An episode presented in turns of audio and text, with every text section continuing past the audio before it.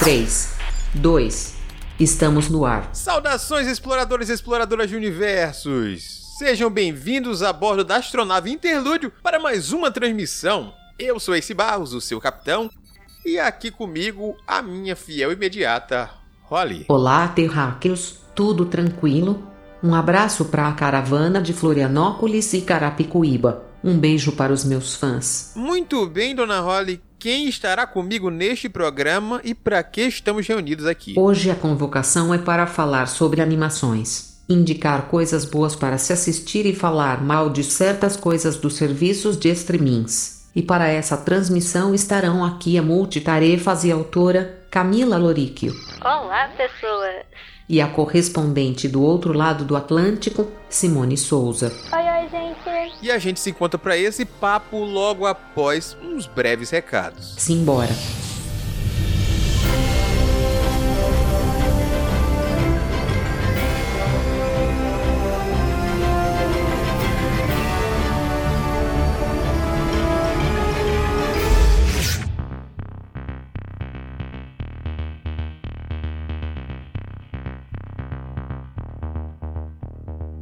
Lá, Holly, preparado para esses recados? Eu quero ver é se vai conseguir ser breve que nem prometeu. Para de falar sem saber, hein? Aí eu não posso fazer nada além de tentar. Então tente mais rápido aí, por favor. Então, começando pelo nosso recado tradicional. Sempre que você optar por fazer compras na internet, pense em fazê-las através dos links dos seus produtores favoritos de conteúdo. Assim, sem gastar nada mais, você vai estar contribuindo com o trabalho deles. Sempre procure verificar nos sites, nas redes sociais ou coisas padrões se não existem links para os principais sites de venda da internet. Você quer dizer sites tipo a Amazon? Muito bom gancho, Holly. Por falar em principais sites da internet, vem aí a Book Friday, que é a Black Friday dos livros da Amazon. Ela vai acontecer entre os dias 19 e 22 de agosto, mas, obviamente, vai começar na segunda-feira um esquenta até as ofertas reais começarem. Então, se você tinha programado alguns livros, tem aquela boa e velha lista de desejados, a hora tá chegando. O que é que vai rolar nesse esquenta da Book Friday? É justamente o que eu gostaria de saber. Vai rolar um cupom para um e-book gratuito, vão rolar algumas lives com escritores, novos títulos vão entrar no Prime Reading, lojas de pequenas editoras e autores independentes também farão parte dessa promoção de esquenta antes da Amazon fazer suas ofertas. Vai rolar aquela boa e velha oferta de 3 meses de Kindle Unlimited por R$ 1,99 e eu acho que isso é válido pra caramba, além de ofertas exclusivas para membros Prime. Beleza, antes eu entendi. Mas e na promoção? Bom, Holly, na Book Friday em si vão rolar até 70% de desconto em livros, ofertas relâmpagos à meia-noite, ao meio-dia e às 6 horas da tarde, os 3 meses de Kindle Unlimited ainda disponíveis, ofertas de leve 4 e pague 3 em livros importados, saldões, onde 3 livros serão vendidos por 30 reais, além de ofertas no Kindle de décima geração. E aqueles recados dos nossos parceiros? Tem coisa boa aí? Para quem curte fantasia, as nossas editoras parceiras estão com quatro pré-vendas muito boas. Muito, muito boas. É mesmo? Me conte aí então. Na VEC Editora chega o seu primeiro romance de fantasia sombria, Lua Rubra, que é um romance de Felipe Alencar. Esse romance traz uma história de fantasia sombria repleta de mistérios, drama e ação. O leitor acompanhará uma mesma história sendo acompanhada por três perspectivas: uma de uma criança, a de um vampiro e a de um caçador de monstros. E neste mundo cruel, a gente vai ter que descobrir quem é o verdadeiro monstro dessa questão. Já anotei aqui.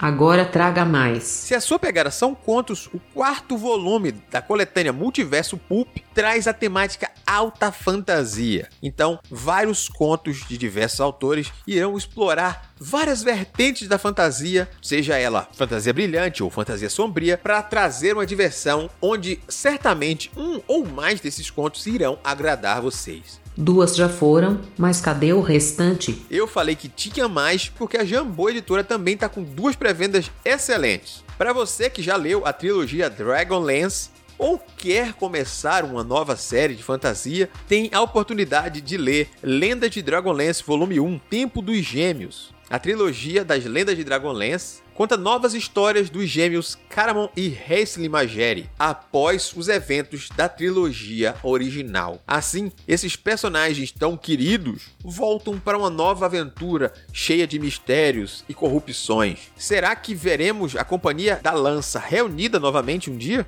Não faço ideia. Vou ter que ler para saber. Além disso, tem contos também na Jambô. Começou a pré-venda de Crônicas da Tormenta Volume 3, e nesse volume você encontrará 18 autores trazendo suas percepções sobre esse universo fantástico e seus conflitos. Você que não conhece Tormenta ou você que já ama pode acompanhar várias vertentes, inclusive gêneros literários diferentes dentro dessa visão de um mundo de fantasia. Além disso, o livro não trará somente um mapa do reinado. Ele vai apresentar no mapa marcações do local onde cada um desses contos é ambientado, para além de auxiliar os leitores a se situar geograficamente, permitir se relacionar com os eventos apresentados na lore do novo Tormenta 20, além dos eventos anteriores do maior universo de fantasia do país. Beleza, anotei tudo.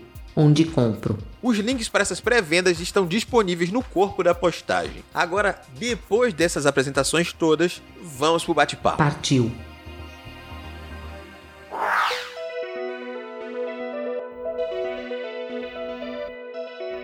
Vou começar esse cast com uma reclamação. Sim, talvez, várias queixas. A Netflix está querendo assaltar o meu rim.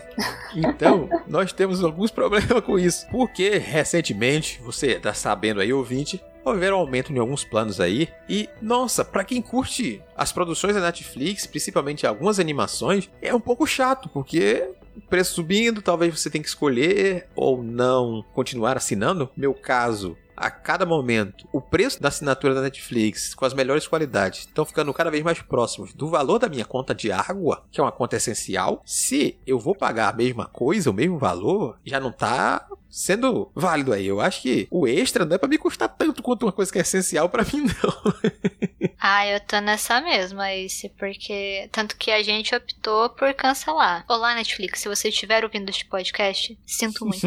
Netflix, você não aumentou em outros países, então aqui eu não cancelei, fica a dica. Achei injusto ouvir isso aqui de uma informação aí interna, ainda complicado, sabe? Complicado. Mas realmente ficou muito pesado e recentemente tem tido mais as coisas que são originais originais só deles, né? Então, no começo, quando a gente assinou, a intenção era, poxa, vou poder ver filme, vou poder, já que a gente não tem mais o advento da locadora aí, né? E a gente consumia alguns filmes aí de maneira paralela, digamos assim. Então a Netflix era uma opção legalizada extremamente interessante para poder falar, ah, vou assistir um filme, vou assistir uma série. Aí começaram a surgir umas séries das originais deles, legais, belezinha. Só que agora você entra só tem coisa original. E aí eu falo, tá, mas mas não foi só pra isso que eu assinei. Aí foi dando uma desanimadinha. Aí a gente acabou cancelando também depois desse aumento. Mas faz trocar por, sei lá, outros serviços que forneçam mais variedade ali com mais tranquilidade. Esse é um problema que está sendo falado há um tempo, Camila, já. O pessoal tem comentado aí que é a segmentação dos serviços de streams, né? Cada um tendo o seu, cada um quer manter o seu conteúdo exclusivo para você. Então, assim, cada um desses serviços tem que investir em mais produções particulares, o que dá vantagem para grandes estúdios que já têm um histórico gigante para usar, né, para ser de atrativo, e os streams mais jovens têm que correr atrás do prejuízo. E aí, Netflix, perdendo os direitos de exclusividade que tinha e muitas séries replicadas aqui dessa forma, séries da CW, séries da Warner, séries da Disney, de animações que eram comuns de se ver na Netflix, agora estão em cada um espalhado em seu próprio serviço. Você quis dizer cartel da Disney?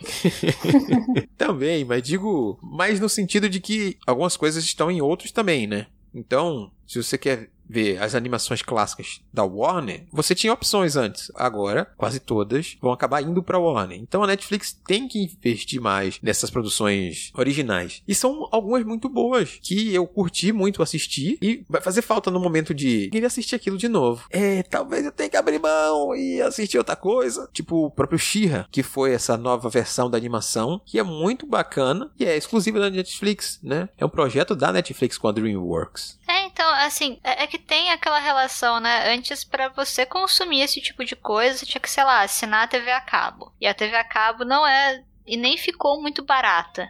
Eu, eu até lembro que pra gente conseguir ter TV a cabo em casa foi, nossa, eu já tava bem mais velha quando eu consegui ter acesso a essas coisas. Então, quando a gente pensa na internet como uma possibilidade de acesso um pouco mais facilitada, fantástico. E aí que começou o pessoal a fugir de uma TV a cabo e ir para uma Netflix, ir para essas coisas. Por isso até que teve essa segmentação. Mas aí quem acaba pagando é a gente, porque quando você vai somando a quantidade de serviço de streaming que você precisa para ter acesso a alguma coisa, tá ficando completamente inviável, né? Mas eu também, assim, embora eu esteja assistindo mais coisas em outros streamings, eu aproveitei que eu cancelei já. Aí eu falei, ah, nossa, então vou correr para assistir o que mais for original da Netflix que eu tava afim. Aí tanto que eu comecei comecei a fazer uma maratona de Vincenzo, que está sendo fantástico. Estou completamente obcecada. Não vou deixar de cancelar a Netflix por isso? Não. Mas me deu vontade, como uma boa pessoa é, da época das locadoras, de falar: nossa, eu teria esta série em DVD para reassistir quando eu quisesse, sem depender da disponibilidade desses serviços.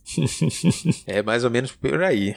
Mais ou menos por aí mesmo. Essa questão que você falou das TVs a cabo era um comparativo que se fazia muito antes, que realmente havia uma fuga de quem precisava assistir as coisas obrigatoriamente em horários fixos na TV a cabo para Netflix, que tem a, a coisa do on demand, de você assistir sempre que você quiser, tá tudo quase ali. E agora, como cada serviço resolveu ter sua própria Netflix da vida, então acabou que a TV a cabo esvaziou, os serviços de streamings começaram a inchar e você tem basicamente a TV a cabo, só que agora é espalhada em diversos pacotes, em vez de um único como você pagava antes. Você vai pagar quase a mesma coisa, só que agora é espalhado. Um aplicativo para cada coisa e uma confusão para você assistir. A única coisa que eu vou dizer que assim, nenhum dos outros serviços de streaming que eu usei até este momento possuem é a usabilidade da Netflix. Infelizmente, Netflix manda muito bem. Isso é verdade. Eu sofro muito com os outros. Eu peguei emprestado o da Disney para testar e eu fiquei em choque, porque a gente usa pelo PS4, né? É um uhum. pedaço de lixo. Minha Nossa Senhora. Não se compara ao Amazon Prime. A do Amazon Prime me deixa estressada cada vez que eu quero tentar procurar alguma coisa lá. É terrível. Simone, eu vou te dizer que assim, o Amazon Prime é ruim. O da Disney no PS4 é pior. Ai, no, no PS4 eu nunca tentei, só no computador eu acho ele um pouco menos pior, mas. Não, no, no desktop ok. No desktop ok, é. você pesquisa ali, tranquilo, na paz do Senhor Jesus. Uhum. Agora, eu fui assistir os curta do Gravity Falls pelo Disney, que eu falei, ah, nossa, finalmente, nunca tinha assistido esse, né? Fui empolgadinha ali. E, nossa, o negócio não avança episódio, ficava dando bug, eu tinha que fechar e abrir o aplicativo várias vezes, e tudo que eu pensava era, Disney, você tem muito dinheiro, Disney. Não tem desculpa. É? Não, não tem. Te dizer que o HBO Max, que chegou agora aqui no Brasil, um pouco mais de um mês aí, talvez. É, pouco mais de um mês, para quem tá ouvindo na data de lançamento do podcast, sim. Ele também tem diversos problemas de navegabilidade e para mim que estou usando ele do celular, aí transmito a tela pro Google Chromecast, ele passa um episódio, de repente, ele ao fim do episódio trava. Eu tenho que abrir o aplicativo de novo, transmitir de novo pra tela, pra eu passar o episódio seguinte, pra eu continuar assistindo o que eu quiser. E, por exemplo, se eu pego uma animação curta, de 11 minutos por episódio, pense que você vai se estressar antes de passar meia hora enquanto você tá tentando assistir as coisas. Foi essa minha situação. Bom, é diferente. O meu problema com a Amazon Prime é que ela é completamente contraintuitiva a você descobrir o catálogo e o que eles têm. É absurdamente ridículo. Parece que eles não querem que você assista as coisas que tá lá. É ridículo. É o Bezos, né? Pois é. É. Aquele rolê desapontado, mas não surpreso. Né? É a grande vantagem da Netflix ter passado anos aí e a gente ter usado ao decorrer dos anos e vendo as melhorias e esquecendo as coisas ruins que foram durante os momentos de implantação de cada uma delas, né? Porque esses outros aí precisam melhorar muito, muito, infelizmente, para chegar no que a Netflix oferece de usabilidade pro, pro usuário mesmo ali. É, tipo, é muito funciona buscar, achar as coisas. Eles te oferecem com regularidade temas diferentes. Ali você acha o que você já estava vendo. O próprio HBO Max, de novo, eu vou falando aí. Se eu não deixo salvo, nossa, essa é a minha lista do que eu quero ver. Eu não vou achar mais. Eu tenho que sair procurando de novo. Mal e mal fica aqueles episódios que eu assisti aqui da coisa e pronto. Aí eu. Oh, nossa, confusão. Daqui a que eles melhorem, vai ter muita coisa ainda. E eu ouvi falar que se a gente acha o do Amazon Prime ruim, é porque ninguém usou o da Apple, a Apple TV. Ai, nunca testei mesmo, não. Também não. Eu vi gente reclamando que entra e não conseguia fazer busca. Aí tinha que usar no Google, dizer Apple TV, tal o nome da série, para entrar na página da série pelo Google e conseguir assistir, porque pelo site do serviço não tava conseguindo achar a série. Que horror.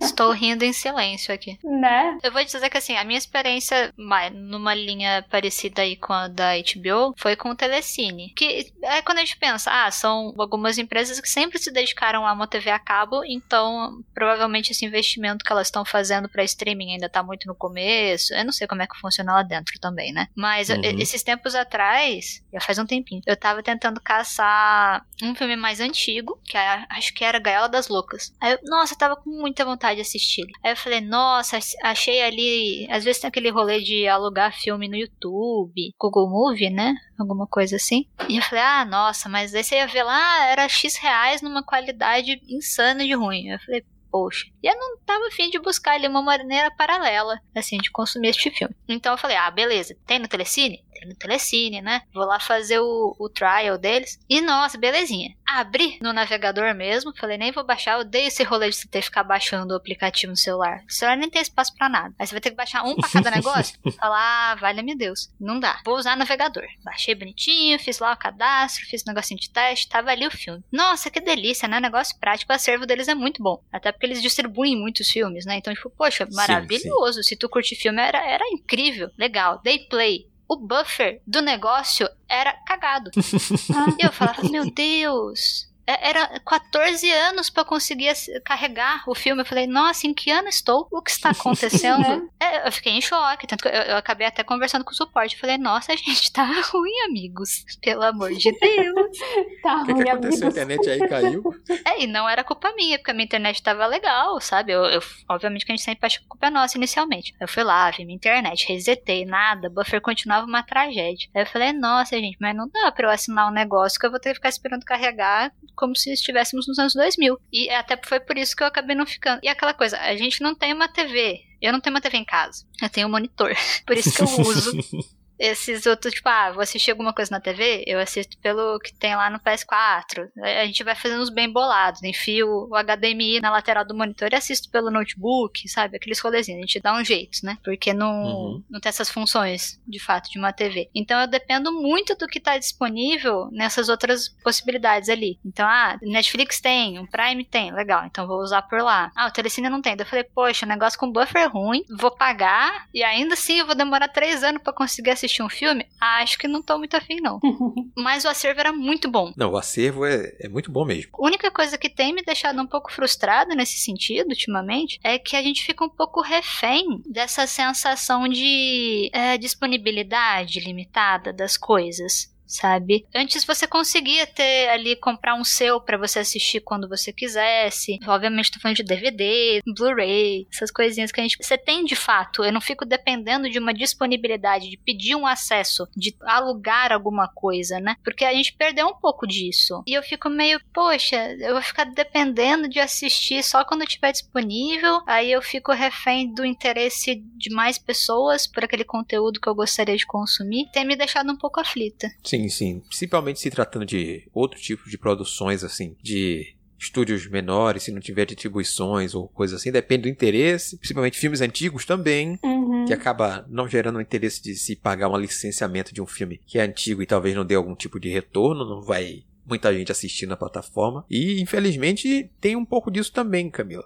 voltando ao monopólio Disney da coisa, a Disney América Latina parou com as suas produções de DVDs e Blu-rays e distribuições para América Latina. Ela investiu em ser o serviço de streaming a única fonte de quem quiser assistir suas séries, de quem quiser ver e rever suas animações tão amadas e coisas do tipo. Eles estão diminuindo realmente o, o investimento nessa produção física na América Latina. Então, realmente, é, é verdade isso. Vai acabar se tornando uma prática comum, não apenas para as coisas mais antigas, como a gente acabou falando aí, né? De um filme de 90 e pouco, de 80 e pouco, 70. Agora, até os filmes mais recentes vai acabar sofrendo um pouco com isso. As disponibilidades vão ser cada vez menores até que cheguem em um momento em que não se ache. É, e, você não tem uma solução digital, igual música, sabe? Você consegue comprar um álbum digital, você tem como comprar esse tipo de coisa. E não teve essa solução, porque você tem essa postura do mercado de um ganho contínuo, né? Então você não compra as coisas, você ganha acesso a essas essas coisas. Eu acho que quando trata de filme, tem coisas que você consegue comprar o arquivo digital, né? Mas série eu já não, não sei se tem isso.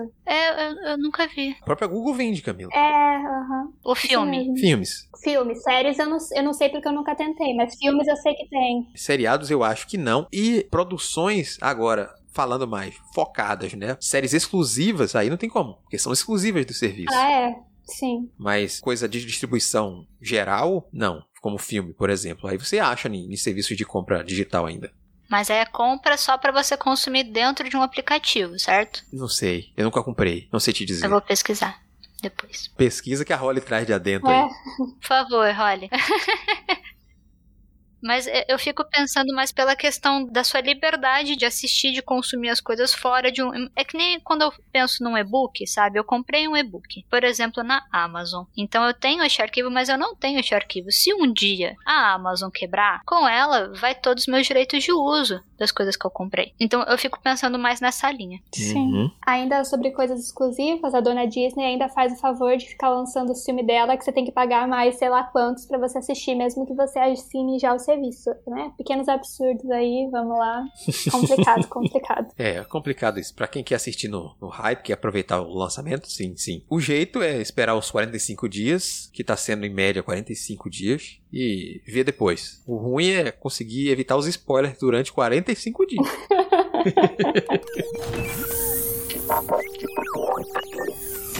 Então, deixando de lado esse primeiro bloco e indo direto para as nossas indicações, vamos trazer então três animações para que vocês possam assistir, se emocionar, rir ou chorar tanto faz, a depender de como você se envolva com cada uma delas. Começando pela Simone, qual é esse universo de animação que você quer nos apresentar hoje? Então, como eu falei antes, eu não tive esse pequeno assim detalhe com a dona Netflix, então continuo assinante e vou falar de uma animação deles, na verdade de um anime, Goku Shufudou Tatsu Imortal. Eu fiquei pensando em como que eu ia resumir esse anime, assim, o que que eu ia falar. Então assim, basicamente é como se você pegasse e misturasse o Rodrigo Hilbert com o John Wick e umas sketches de comédia. Aí esse é o resumo de Shufuro Tatsu Imortal. Eu gostei muito. Simone, isso foi perfeito. Foi o único que eu consegui me preparar para falar disso, foi esse pensamento.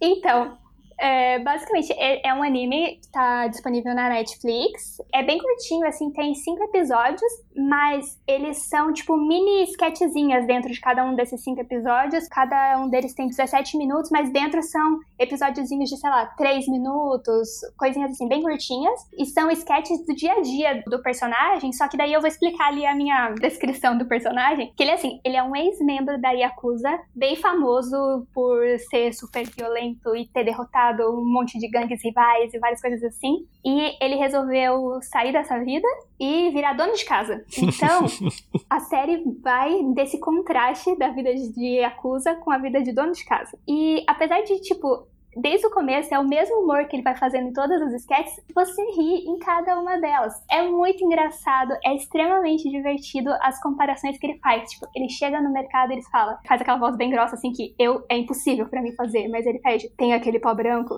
e na verdade ele só quer farinha. E são esse tipo de tiradinhas, assim, ao longo de toda a série, só que com um time muito bom de comédia, assim. Então é muito engraçado. E ele não tem, assim, como vou explicar, uma história longa, super elaborada, assim. São realmente sketches do dia a dia. Ele tem uma certa continuaçãozinha, assim, mas ele é bem episódico e vai contar basicamente a vida desse personagem da esposa e de algumas pessoas ali em volta, uns vizinhos que sempre acham ele meio estranho, assim, meio assustador, mas ele sempre fazendo coisinhas e no final todo mundo gosta dele, e daí em determinados momentos vão aparecer ex conhecidos dele da Yakuza, assim. É mais ou menos isso. O que ganha ali bastante é realmente esse humor de contraste, assim, sabe? É muito legal. Vocês assistiram? Não, não. Eu vi muitos comentários na timeline de, de pessoas que curtem, além de animes, também curtem as adaptações para live action. E acredite ou não, existe uma adaptação live action desse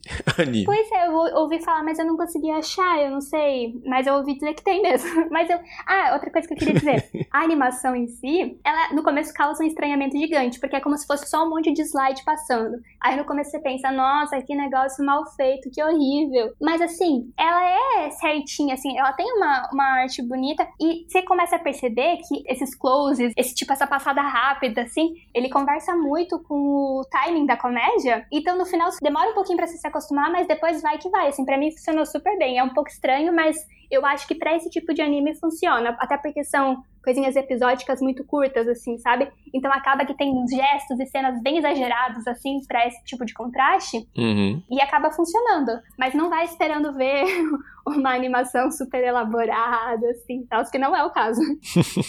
eu vou dizer que, assim, eu tentei assistir porque, basicamente, essa história ela é muito a minha cara. Então, desde que eu fiquei sabendo do mangá, o trailer do live action é a coisa mais perfeita do universo. Eu nunca assisti o live action em si, mas eu tenho muita vontade de ler também. Até porque, tipo, é muito engraçado, a zoeira é muito perfeita, sabe? Sim, eu, eu vejo um trailerzinho e eu sei que eu vou rir horrores daquela coisa. Camila, eu terminei com a mandíbula doendo de dar risada. Doendo. não é mentira e não é exagero. Mas eu vou dizer, se que Diga. eu fui esperando uma animação. Ah, então não é, então, é, né?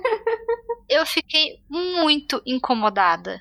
Eu fiquei muito incomodada. Eu olhava para aquilo e eu falava que coisa horrorosa.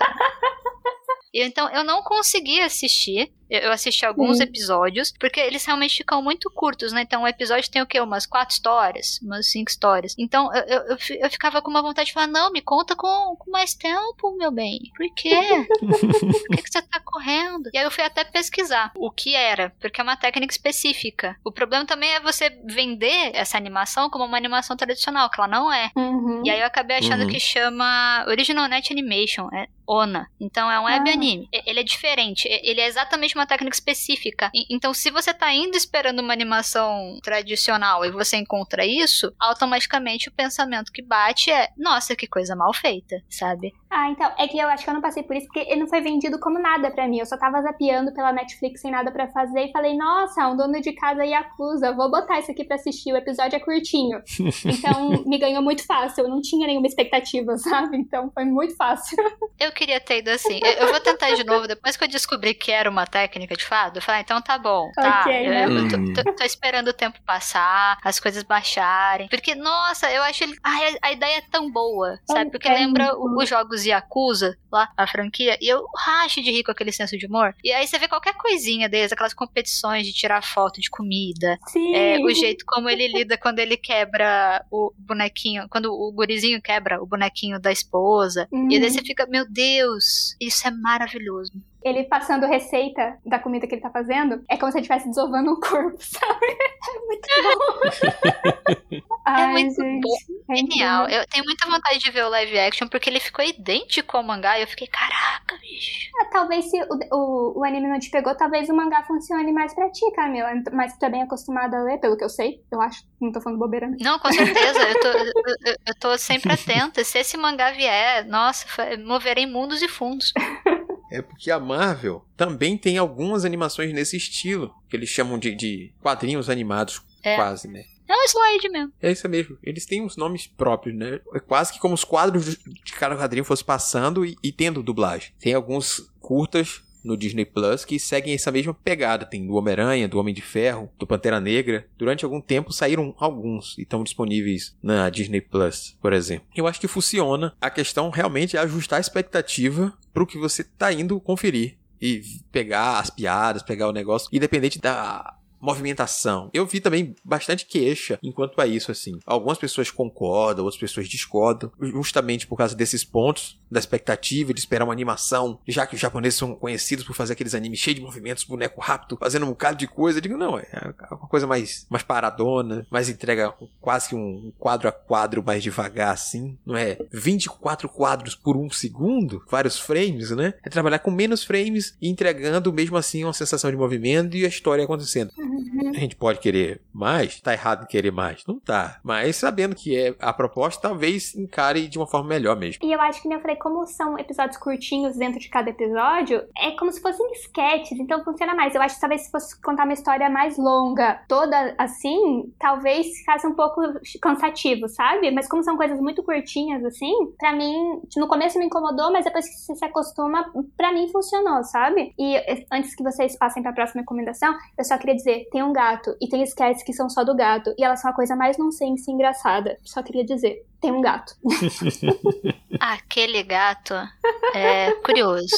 Mas realmente tem que acostumar. Porque assim, nesse ponto eu acho que a divulgação ela pecou em não passar exatamente o que era. Porque se você tá ainda esperando alguma coisa você recebe outra, vai ter um estranhamento muito complicado ali. Pelo uhum. menos foi meu caso sabe? Eu, eu, eu, desgostei. Foi pior do que, tipo, ah, achei estranho. Não, tipo, achei bosta. Eu fiquei incomodada. Aí depois que eu falei, não, pera. Então vamos lá, vamos lá. Como descobrir um pouco mais sobre, né?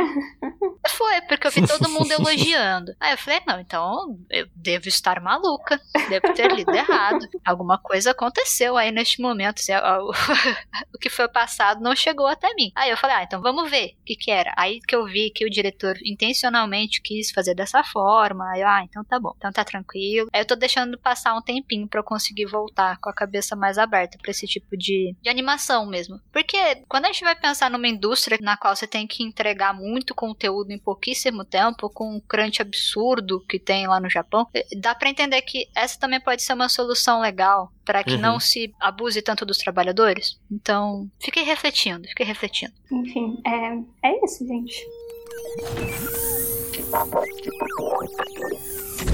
Vamos lá, Camila. Deixando de lado agora o anime do Rodrigo Hilbert e Yakuza, o que é que você tem aí pra gente? Eu vou ficar pensando nessa definição desse do, do Tatsu Mortal pelo resto da minha vida. Mas de qualquer forma. Não, que ficou perfeito. Eu tô até agora meio embasbacado. Mas eu ainda vou trazer. Agora uma animação também, com só que tem um pouco mais de frames. Não é o mesmo tipo de técnica. Só um pouquinho mais. Um pouco mais, um pouco mais. Eu vou. A minha indicação dessa vez a, também está na Netflix, o que é um pouco irônico, considerando que a gente começou esse cast justamente falando que a gente vai cancelar a Netflix. Mas a vida é assim, a vida é uma grande ironia. Então, a minha indicação deste cast é Tokyo Godfathers, que é um filme de 2003. É uma animação que eu eu pensei nela justamente porque enquanto este cast é gravado, eu estou morrendo de frio e é uma animação com tema natalino, então tem muita neve neste filme. Ela foi dirigida pelo Satoshi Kon, o roteiro é do Satoshi Kon e de Keiko Nobumoto e é maravilhoso. É um filme que, assim, eu assisto toda vez que eu posso. É o meu filme de Natal, basicamente. Uhum. Um resumo rápido para quem não conhece Tokyo Godfathers. A gente tá na véspera de Natal. E aí, três moradores de rua, um alcoólatra, uma drag queen e uma garota adolescente encontram um bebê abandonado no meio daquele frio de uma nevasca horrorosa e aí eles falam: "Vamos achar a mãe deste bebê". E eles começam uma jornada na Tóquio, né? Por isso que eles são os padrinhos de Tóquio, que eles acham a criança e tentam buscar os pais dessa criança. É maravilhoso, é, ele é um filme diferente assim. Eu sou muito fã do Satoshi Kon. Eu comecei a assistir coisas dele com o Páprica, que foi uma viagem bem louca. É, é um filme muito louco. Também fica uma recomendação paralela de todas as coisas que o Satoshi Kon fez, mas Tokyo Godfathers é um filme muito especial, ele é muito precioso, sabe? Ele vai tratar de alguns temas que são um pouco delicados, a questão de você morar na rua, a questão de alguns dogmas, a questão de escolhas de vida. Ele trata de muitos temas que a gente evita e que a gente não vê serem tão trabalhados no filme de Natal. Enquanto você falava, eu fui pesquisando um pouco. Vi aqui que ele meio que adapta um filme de western dos anos 40, que onde três bandidos acabam encontrando uma mulher prestes a dar à luz, que a mulher, a mulher morre no parto e eles têm que levar essa criança pra família do bebê, né? Eu não sabia. É uma história antiga, ainda mais. Pelo que eu vi. É, Gente, a minha única referência tá sendo Três Bandidos e um Bebê, desculpa. Provavelmente é a mesma referência. Né? Até fiquei confuso. Três bandidos e um bebê é três solteirões e um bebê? O que é que, o que, é que ela tá confundindo? É que eu tô perdido. É três solteirões? Porque três bandidos e um bebê eu não conheço. Eu conheço três solteirões e um bebê. Três bandidos e um bebê eu não conheço. É isso, Três Solteirões e um Bebê, eu falei Ah, errado, então tá. Faz muito tempo, gente, desculpa, desculpa. É pra voltar? Não, deixa assim também, né? Deixa assim, deixa assim. Eu achei incrível, achei incrível. É pra ver o tanto que eu lembro do filme.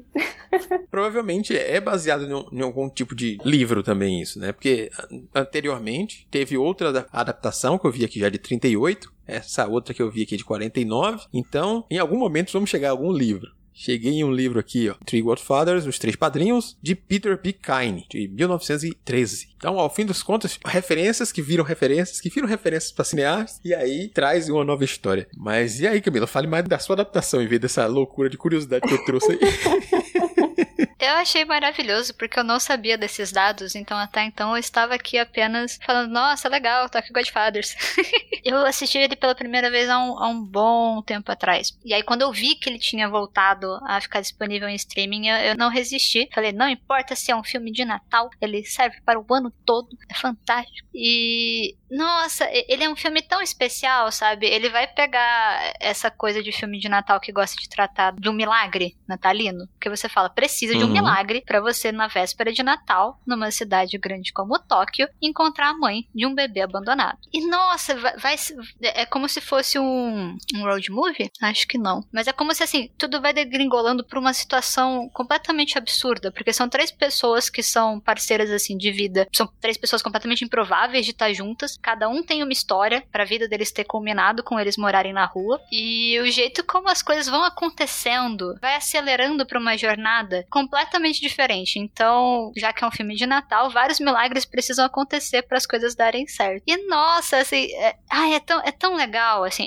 é de chorar? Tem momentos de chorar. Não nego, não nego que este filme, ele consegue ser bem emocionante, até porque ele vai tratar de alguns temas bem pesados. O Satoshi Kon, ele faz isso de uma maneira muito majestrosa, sabe? Todos os personagens são carismáticos, a animação é linda, linda, linda, linda, tanto que ele foi a inspiração para muita gente, né, o, o diretor, Uhum. As coisas dele tem um toquezinho que são muito da cara dele, sabe? Você sente as transições, o jeito como os personagens se mexem. Tem uma coisa que é muito. quase uma assinatura dele na animação. Por isso que eh, qualquer coisa que tem o nome dele, eu vou lá e assisto na paz, assim. Porque eu sei que vai ter uma história que vai ser bem contada. No caso do Páprica é- é a mesma coisa, no caso do Perfect Blue também, tanto que frames dele são usados por cineastas direto. A galera adora usar uh, um frame específico, inclusive, do Perfect Blue, que é de uma personagem na banheira. Mas, nossa, o Tokyo Godfathers é um filme precioso. Ele te dá um quentinho no coração que apenas um filme de Natal, muito bom, consegue te prover. E eu acho que tem uma outra relação aí que eu posso trazer de volta aí pras curiosidades, é que o próprio livro original, que eu citei, Três Padrinhos aí do Three Godfathers, ele é um reconto da história dos três reis magos, com o nascimento de Jesus.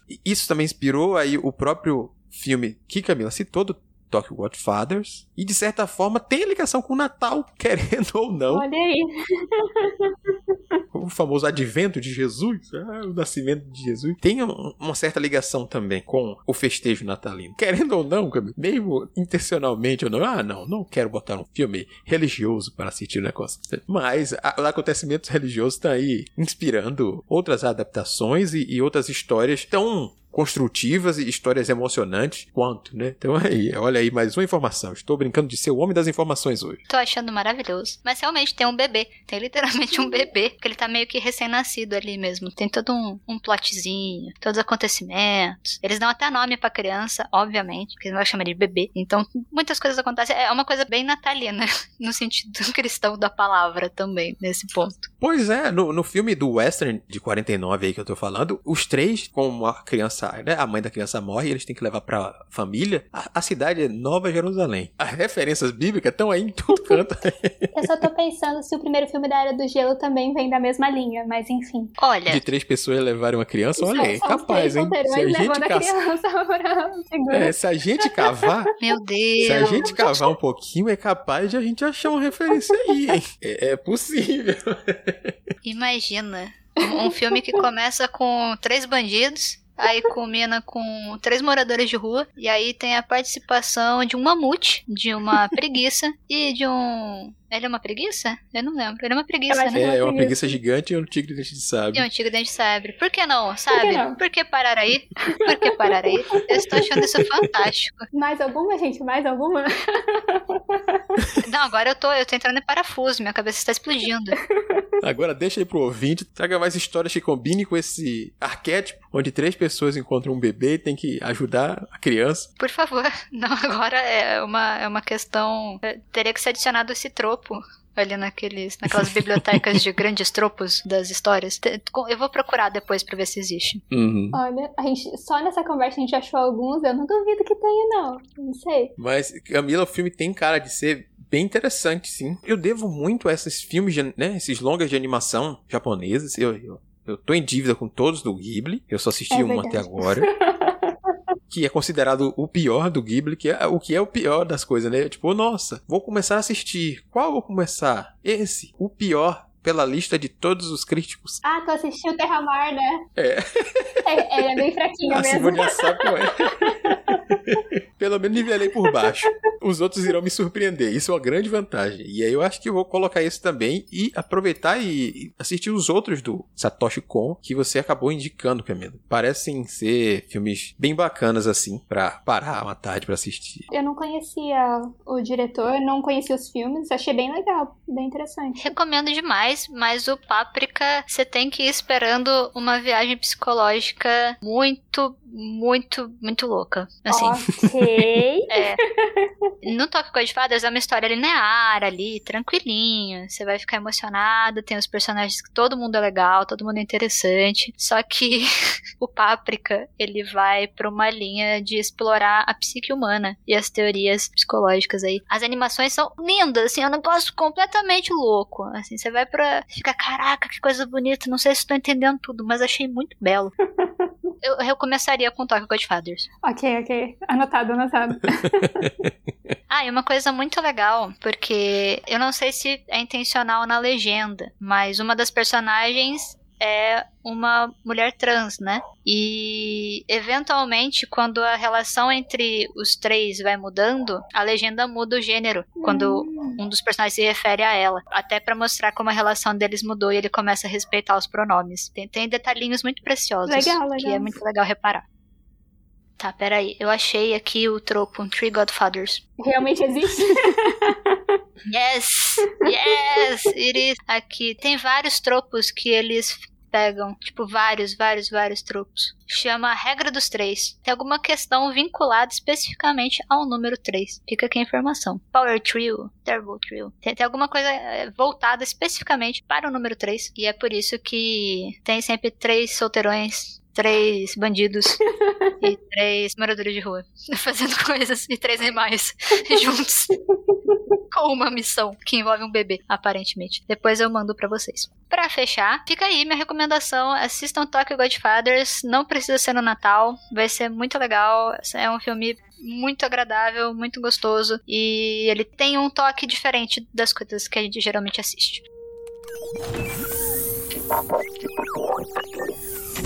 E pra fechar, Ace, qual a sua recomendação dessa vez? Dessa vez, vocês foram pro Oriente, então eu vou puxar um pouco pro Ocidente pra gente encerrar com a indicação de uma animação americana. Eu vou fazer uma indicação longa, diferente aí das moças aí. um- Uma série bem mais curtinha e um único filme. Eu vou indicar uma série com algumas temporadas, um filme e uma temporada subsequente, que é Steven Universo. Tenho que terminar. Steven Universo é uma série que eu comecei, fiquei completamente obcecada, mas aí, como ainda tava rolando e ainda estavam tendo os episódios, eu acabei tendo um intervalo um pouco longo, então até hoje eu não terminei, mas eu gosto muito. Tenho que começar, Steve Universe. Não comecei. tem que começar. Eu reforço já o verbo tem que vale bastante a pena. Steven Universo, para quem por acaso não conhece, é é uma animação norte-americana criada por Rebecca Sugar para o canal Cartoon Network. Ela conta a história de amadurecimento desse garoto chamado Steven Universo, que mora com três Crystal Gems, que são seres mágicos intergalácticos, chamados Garnet, Pérola e Ametista, na cidade de Beach City. Steven, ele é meio Gem e meio humano. Seu pai se apaixonou por uma Jen. E, por incrível que pareça, nasceu essa criança híbrida aí. Só que, ao decorrer do desenho, a gente vai descobrindo um pouco mais sobre o passado dessas Crystal Gems, sobre o tal planeta natal de onde elas vieram, sobre quem era realmente a mãe de Steven e um pouco mais de personagens que orbitam ao redor ali do Steven, como o próprio pai dele, o Greg Universo, e outros personagens aqui que a lista é bem longa. Vou acabar esquecendo algum ao ir citar. E é um desenho com episódios bem rápidos. Eu acabei falando aí que a série é longa, ela tem cinco temporadas, um longa animado, e depois mais uma temporada de Steven Universo Futuro, que é uma continuação da sequência ali ao filme e dá um fechamento melhor para os personagens e para o próprio Steven, mas todos os episódios tendem a ser curtos. São episódios de 11 minutos de duração. Os episódios duplos acabam tendo 22 minutos. O último, que é quádruplo, tem 44 minutos e é o mais longo que vai ter dos episódios habituais. O filme é um longa animado, você vai precisar assistir ele após o fim da quinta temporada para poder intercalar com o Steven Universo Futuro e entender melhor os acontecimentos. Mas é uma série cheia de humor e camadas que vai abordando diversos temas, né? Falando sobre amor, sobre temáticas LGBT, sobre preservação da natureza, aí brinca com coisa de magia, espaço, o amadurecimento dessa criança que é Steven, que a gente começa achando que Steven é uma criancinha e ao decorrer a gente descobre que o Steven já tem 12 e vai fazer 13 anos, tipo, ele se comporta muito como uma criança mais jovem, né? Ele não teve hábitos normais de uma criança de frequentar a escola, ele foi criado pelo pai ali e criado pelas alienígenas, as Crystal Gems. Ele nunca foi para uma escola, nunca foi para um médico. E Steven é aquela criança toda dada, quer saber de amor e, e, e, tudo mais aqui. Ele quer ajudar as pessoas. Ele não parece ter a idade que tem. A gente, a gente vai vendo o amadurecimento, ele conhecendo o passado da mãe e entendendo também quem ele é, a importância do papel dele numa guerra interplanetária que acontece e ele também acaba sendo jogado no meio disso. E é muito engraçado a gente ver as camadas realmente, porque parece muito somente uma série engraçadinha e divertida. Tem uma, uma outra cena de ação, tem bastante música e a gente vai vendo traumas e consequências, mentiras e relações de diversos tipos. Uma relação que é, se em ciúme, por que essa pessoa não fala com esse outro, o que aconteceu no passado que foi tão traumático. E o Steven Universo Futuro, a última, né, temporada mesmo, é depois que tudo descaralhou e uma criança foi posta no meio de uma guerra interplanetária, quando a vida volta ao normal, será que ele consegue se adaptar? Será que ele é uma criança normal ou ele tem traumas que ele não pôde lidar naquele tempo que ele precisava lidar com o peso do mundo nas costas? Agora que ele não precisa, ele consegue lidar de forma tranquila com a vida dele, ele é um adolescente de 16 anos. E aí? Como é? E aí finaliza de uma forma profunda assim que eu disse: "Oi, palmas para Dona Rebecca Sugar que Steven Universo vale muito a pena. Steven veio nessa linha de séries que começam com essa vibe meio despretensiosa, trabalhando algumas coisinhas e tem um humor, parece tudo bonitinho, e daí de repente vai para uma reflexão psicológica de construção de sociedade, não sei o que, vai descendo a ladeira e você fica, caraca, bicho. Como que eu cheguei até aqui, né? o que estou fazendo aqui? Tenho só seis anos. Disse você é Steven. Uhum. Eu gosto bastante, assim, eu, eu comecei a assistir mais por recomendação dos amigos. Eu não lembro como eu assistia mas eu tava lá assistindo. E, nossa, ele é tão encantador, sabe? Eu gosto tanto de desenho com música. Aí ele me entregava tudo aquilo. Ele me entregava personagens divertidos, umas histórias que do nada começam a ficar meio sérias e você fica, epa, epa, epa, agora eu quero saber mais sobre o que aconteceu, quem são essas pessoas. E principalmente a questão alienígena, né? Ela faz isso muito bem. O jeito como ela constrói personagem, porque é, um, é uma história guiada por personagens, né? O jeito como ela vai construindo essa evolução. E tem uma coisinha que é tão delicada que já que a gente tá vendo uma série que tem passagem de tempo, de fato, se você assistir tudo seguidinho, dependendo você não repara que o Steven tá crescendo em altura. Eu acho isso muito louco. Eu, eu, teve uma hora que eu parei e falei, caraca, o Steven, ele não só cresceu como personagem, ele cresceu literalmente, ele está mais alto. Eu falei, caraca, bicho, que, que, que bem feitinho, sabe? São uns detalhinhos detalhinhos que você fica, nossa. Mas tem muito disso, sim, desse detalhezinho. Tem episódios, inclusive, que é ele lidando com o fato de ele não estar tá crescendo rápido como ele devia. Ele começa a alterar a própria forma do corpo com os poderes mágicos dele. E as consequências disso, Steven, você tá fazendo um esforço que não é natural. Será que isso deve, você deveria fazer dessa forma? Eu gosto como acaba tendo algumas lições também dentro ali, mas não de maneira forçada. E é um aprendizado tão natural sobre tudo, sobre as relações de amor entre as, entre as próprias gems, né? Porque basicamente o planeta Natal, a gente é mostrado até o fim que todos os personagens do planeta Natal, as Crystal Gems e as inimigas e tudo mais, são sempre do gênero feminino. Então, as próprias relações de amor também, seja de amizade, de amor mais próximo, são entre mulheres. Então, tipo, isso gerou, obviamente, polêmicas e coisas com aqueles pais mais, né, com a cabeça fechada e tudo mais. Até no próprio Brasil, algumas cenas são reeditadas, são censuradas, mas a versão final que eu indico que, se você puder, assista no HBO Max. E agora eu faço uma ressalva e uma crítica também ao próprio HBO Max ao mesmo tempo, é que você ainda não encontra lá o filme, ou seja, a ligação entre as duas séries, entre Steven Universo e Steven Universo Futuro, você não encontra disponível para você assistir. E alguns episódios específicos você não encontra. Inclusive, os quatro últimos. Você fica sem saber o final na quinta temporada. Que isso, TBO. um episódio na terceira, um episódio na quarta e os quatro últimos episódios não estão disponíveis na HBO Max aqui no Brasil. Eu não sei o motivo, porque eles estão dublados. E aí você tem que procurar maneiras alternativas para assistir. O que foi o que eu fiz. Infelizmente, eu tô pagando o serviço e não tô recebendo. Então já, fica aqui de crítica também. Mas eu acho que vale muito a pena ver e acompanhar esse desenvolvimento todo. Aí, porque é, é, parece que não, mas é bem profundo. É como Camila disse, eu cheguei assistindo alguns episódios soltos e me interessei pelaquela musiquinha pegajosa, pelaquela criança irritante, porque o Steven é uma criança irritante. Você vai gostar muito do Steve e do desenvolvimento dele, dos momentos que ele mesmo vai perceber. Nossa, eu sou tão irritante assim? Naqueles momentos que praticamente ele vai estar na posição do outro, observando ele, gostando dele e de todos ao redor dele ali. É verdade. Eu só tenho isso a dizer.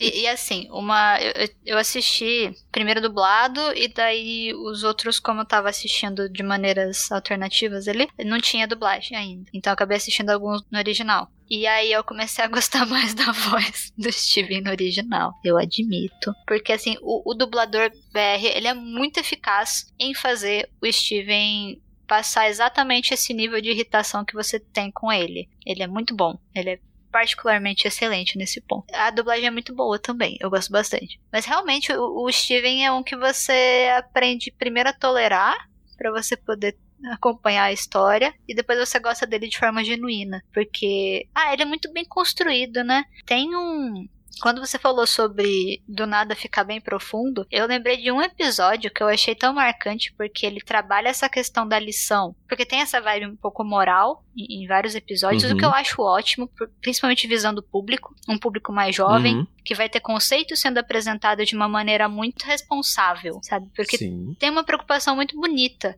com o que eles estão querendo passar para quem assiste. E tem um episódio, eu não vou falar com quem, se bem que daí fica um spoiler de qualquer jeito. Deixa eu pensar como é que eu consigo falar desse episódio. tem um episódio que existe uma fusão entre dois personagens. E esses dois personagens, ao fazerem isso, ficam incomodados, porque eles refletem sobre o que significa a sensação de você estar fundido com alguém, sendo um humano e não sendo uma jam. E é só isso que eu vou dizer sobre essa cena para não virar um spoiler. Mas esse episódio tem uma reflexão tão interessante de, de responsabilidade, de, de como você lida com o corpo do outro, com seus limites, sabe? Sobre consentimento. E eles não têm essa conversa. O episódio te mostra. Ele é aquela coisa de. Ele não tá te contando, sabe? Ele tá te mostrando. E nossa, é uma delicadeza tão preciosa. É um dos episódios que eu acho que mais me marcaram dentre todos que eu assisti. Tem muito disso sobre relações mesmo de, de o que é estar junto com o outro por vontade, o que é estar ali com, como amor, que é o outro respeitar essa questão. Também relações abusivas estão ali presentes. Fusões à força, por exemplo. Personagens que não querem fazer parte do mesmo corpo acabam se fundindo em um único personagem. Tipo, é uma relação traumática para os personagens, mostra essa coisa ali e, de forma que a criança vai passar a entender esse tipo de, de relação, ver que existe esse tipo de coisa no mundo, sem você precisar fazer de forma tão mais chocante, apesar de que a coisa é profunda e você que percebe as camadas, você que é um adulto, você que tem maior capacidade de perceber esses pequenos detalhes, você vê o quanto é bem escrito o roteiro. Tem filho, você tem parente, criança, um irmãozinho, uma coisa assim, bota ele para assistir também. Você é adulto, quer assistir, seja por conta das músicas, da parte leve, ou seja por causa do roteiro profundo e das coisas assim que vão te trazer algo a mais, eu te indico por isso. Você não tem nada a perder. E as musiquinhas são viciantes. Eu tô há uma semana, já acabei de assistir e eu não paro de repetir e assistir no YouTube. A playlist continua. É a playlist em português. Já ouvi elas em inglês, já conheço as vozes originais, já vi eles cantando ao vivo na Comic Con. Eu já vi várias vezes as coisas.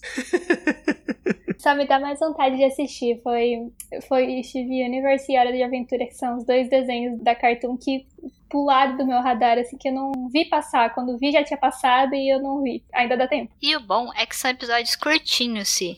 Então, Sim. ó, é top. Eu acabei emendando, eu só comecei a assistir Steven porque eu já tava terminando a Hora da Aventura. Aí, como falaram que tinha lá uma correlação desses desenhos mais novos que conseguem abordar alguns temas mais complexos, né? Aí eu falei, nossa, legal, porque eu fiquei completamente embasbacado com o final da Hora da Aventura. Ele vai pra umas coisas que você não tá esperando e o, e o jeito como eles começam a encaixar, mesmo quando eles não tinham intenção de amarrar a história, você fica, caraca, bicho, vocês sofreram. Uau! Mas eu, eu, suponho que tenha tido muito sofrimento envolvido. Já Steven sempre teve uma linha que eles estavam querendo seguir, né? Sim, sim. Mas, nossa, as músicas do Steven Universe, é, por mais que eu não tenha assistido tudo, eu tento não prestar muita atenção nas letras, confesso, porque obviamente rola um pouco de spoiler, né? Mas, nossa, é, é, tão gostosinho, sabe? As vozes são muito boas. É aquela coisa de musical. Eu gosto muito de ouvir trilha sonora de musical. E nada mais é do que uma trilha sonora de musical. Então é uma delícia. Um musical de cinco temporadas, mais um filme. É isso aí.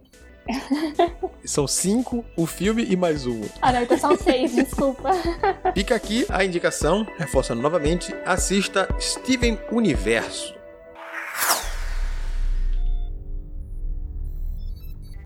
E é isso! Nossa transmissão fica por aqui. Se você curtiu as nossas dicas, se assistiu alguma delas, se você ouviu falar ou nunca ouviu falar, se quer compartilhar sua experiência ou simplesmente complementar o nosso papo, siga as instruções da Holly para continuarmos com essa conversa. Bom, vem com a Holly.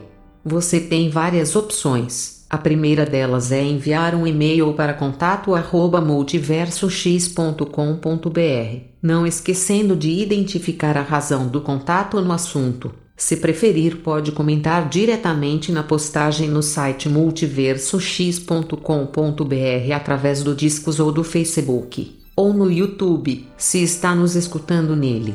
Além disso, pode seguir nas redes sociais e marcar a gente. Estamos como arroba multiverso X em todas elas. Ademais, as nossas arrobas individuais estão na descrição do post. E claro, o mais especial, vem fazer parte da nossa comunidade no Discord, bater um papo com a tripulação, participar das nossas leituras coletivas e, quem sabe, até gravar com a gente. Não marque bobeira e confia na role que se brilha. Obviamente a gente não pode esquecer que você também pode conferir as produções da Camila Loricchio. Camila, para saber mais sobre os seus produtos, como as pessoas fazem. Ah, sim. Por enquanto não tem nada meu em animação, nem que seja uma animação como do Tatsu ou uma animação como do Satoshi. São apenas coisas estáticas, mas você consegue achar os livros e as coisinhas extras, todas ilustradas com carinho, em castelodecartas.minestore.com.br. E vai tudo enviado com muitos papéis bonitos. E a nossa transmissão fica por aqui. Nos encontramos na próxima. Tchau, tchau. Tchau.